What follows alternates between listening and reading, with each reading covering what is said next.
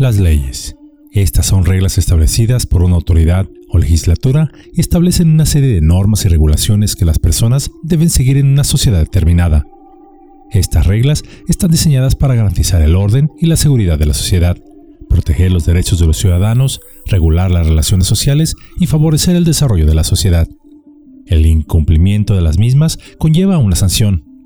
No obstante, a lo largo de la historia se han emitido leyes que podríamos considerar extrañas, por ejemplo, en el siglo XVIII en Inglaterra era ilegal caminar por la calle con un paraguas cerrado. O en el siglo XIX en Suecia era ilegal casarse con una mujer que tuviera el cabello rojo. Y si bien esto podría causarnos extrañeza o hasta risa, en el primer caso esta ley fue creada para evitar que los peatones asustaran a los caballos con sus paraguas. Y en Suecia se aprobó esta ley debido a que se creía que las mujeres pelirrojas eran brujas. Nuestro país no ha estado exento de disposiciones que posiblemente algunas de estas nos parecerían raras. Puedes hablarles de algunas de ellas. Es por eso que Yolocamotes tiene el placer de traerles el día de hoy 8 leyes insólitas en la historia de México. El extremismo por el bien. Número 1. Prohibición de jugar a los dados de 1529. Esta ley fue promulgada por Hernán Cortés, y esa disposición se enmarcó en la visión moralista de Cortés, quien consideraba los juegos de azar como pecaminosos. Durante la época virreinal, la Iglesia Católica tenía una gran influencia en la sociedad mexicana. Los juegos de azar eran considerados como una forma de pecado, ya que se basaban en la suerte y no en el trabajo honesto. Cortés, como líder de la conquista española, buscaba imponer los valores y creencias de la Iglesia Católica en los indígenas, así como los súbditos de la corona española en el nuevo territorio. Número 2. Prohibición de las peleas de gallos en 1824. Esta ley fue promulgada por el presidente Guadalupe Victoria, quien consideraba las peleas de gallos como crueles y contrarias a los principios de humanidad. En el siglo XIX, el movimiento independentista mexicano estaba inspirado en los ideales de la Ilustración, los cuales defendían la igualdad, la justicia y la libertad. Guadalupe Victoria, como primer presidente de México, se comprometió a promover estos ideales. La prohibición de estas peleas de gallos se enmarca en este contexto. Número 3 prohibición de las corridas de toros en 1861. Esta prohibición fue establecida por el presidente Benito Juárez, basada en la opinión de que las corridas de toros eran también consideradas crueles hacia los animales. El presidente Juárez consideraba que estas prácticas no solo eran crueles y necesarias, sino también eran fruto de un pasado conservador virreinal y no digno de un México que buscara ilustrarse. Número 4. Prohibición de las cantinas en 1938. Esta ley o disposición fue promulgada por el presidente Lázaro Cárdenas como parte de su esfuerzo para abordar la percepción de que las cantinas eran centros de delincuencia y problemas sociales. En la década de los años 30 del siglo XX, el gobierno mexicano estaba preocupado por el aumento vertiginoso de la delincuencia y la violencia en el país. Lázaro Cárdenas emitió una serie de disposiciones para abordar estos problemas.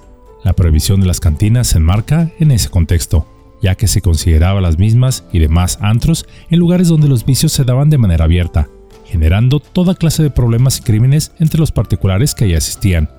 Aunque Cárdenas no estaba tan equivocado, su medida fue comparada con la prohibición del alcohol en los Estados Unidos.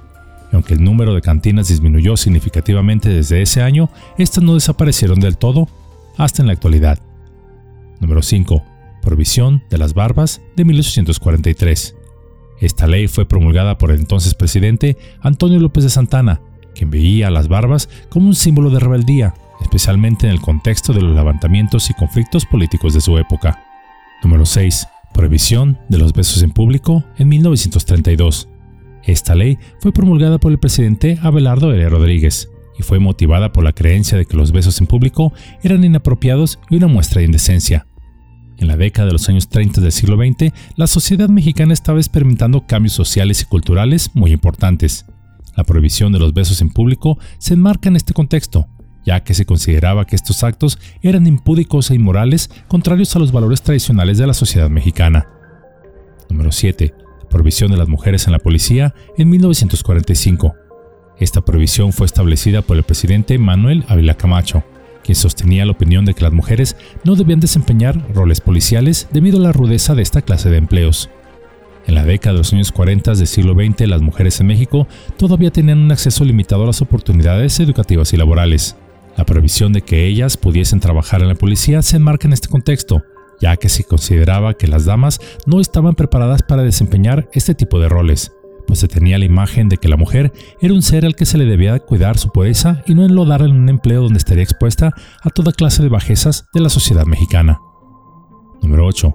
Prohibición de los hombres con cabello largo en 1971.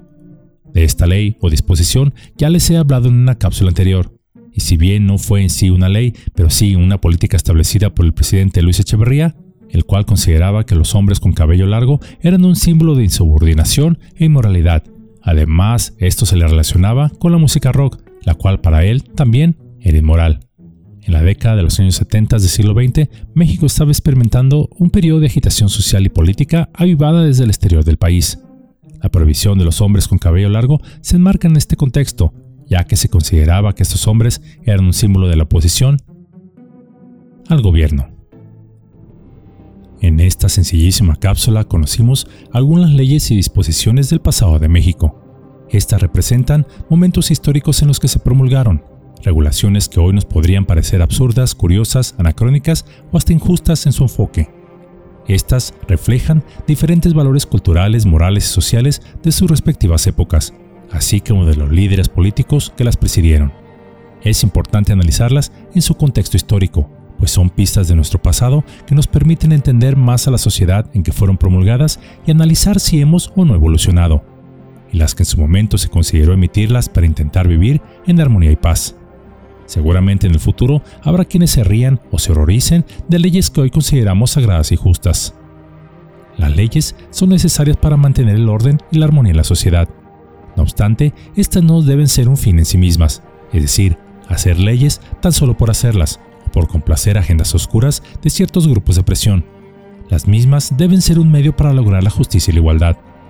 Las leyes deben ser flexibles y adaptables, deben ser capaces de cambiar para reflejar los cambios en la sociedad. Cuando las leyes no son flexibles, se vuelven una carga pesada y un obstáculo para el progreso de la sociedad.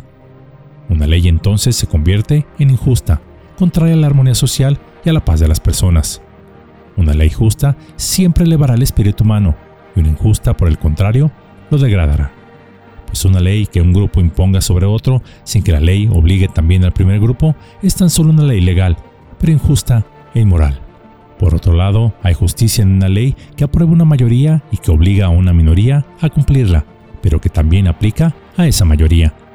Asimismo, hay leyes que son justas, pero que se aplican injustamente. En nuestro país existen innumerables casos donde la ley solo se aplica cuando le conviene a un político para derribar a un rival o conviene a sus propios intereses. Aquí entra la frase de aplíquese la ley, pero en los bueyes de mi compadre. Tampoco se trata de evadir ni desafiar a las leyes a diestra y siniestra, de lo contrario la sociedad caería en la anarquía. Pero quien sea que quiera violar una ley injusta debe hacerlo sin ocultarse, disposición para aceptar el castigo y de esa manera hacer ver al resto la injusticia en esa ley, mostrando al mismo tiempo su más alto respeto a la misma. Seguramente quien viola una ley injusta será calificado por las autoridades que la crearon como extremista. Pero se debe saber qué tipo de extremista se es, pues existen dos clases de ello. El extremismo por el odio, el cual destruye y divide, pero también existe el extremismo por el amor y por la aplicación de la justicia. En ese caso, seamos todos extremistas, pero por la justicia y por el bien de los demás. Al mismo tiempo, no olvidemos que las leyes son hechas por el hombre, y éstas tendrán muchos errores, pero también son el reflejo del espíritu de nuestra propia humanidad. Una ley debe ser justa y equitativa, basada en el amor y la comprensión, y no en la ambición ni para aprovecharse de los demás. Pues cuando se nos obliga a obedecer ciegamente a leyes injustas, esta no es más que una forma de esclavitud, una especie de violencia que nos roba de nuestra libertad. La historia está llena de esos ejemplos, de leyes injustas que volvieron esclavo al hombre y donde la libertad nunca fue dada voluntariamente por el opresor, sino el oprimido tuvo que exigirla. Por lo que se dice por ahí que es un deber moral desobedecer leyes injustas. Finalmente, creo que una buena ley no castiga, en lugar de ello, enseña, guía, nos conduce a la evolución de nuestra alma, permitiendo nuestro crecimiento a través de la comprensión de que todos tenemos derecho a ser felices.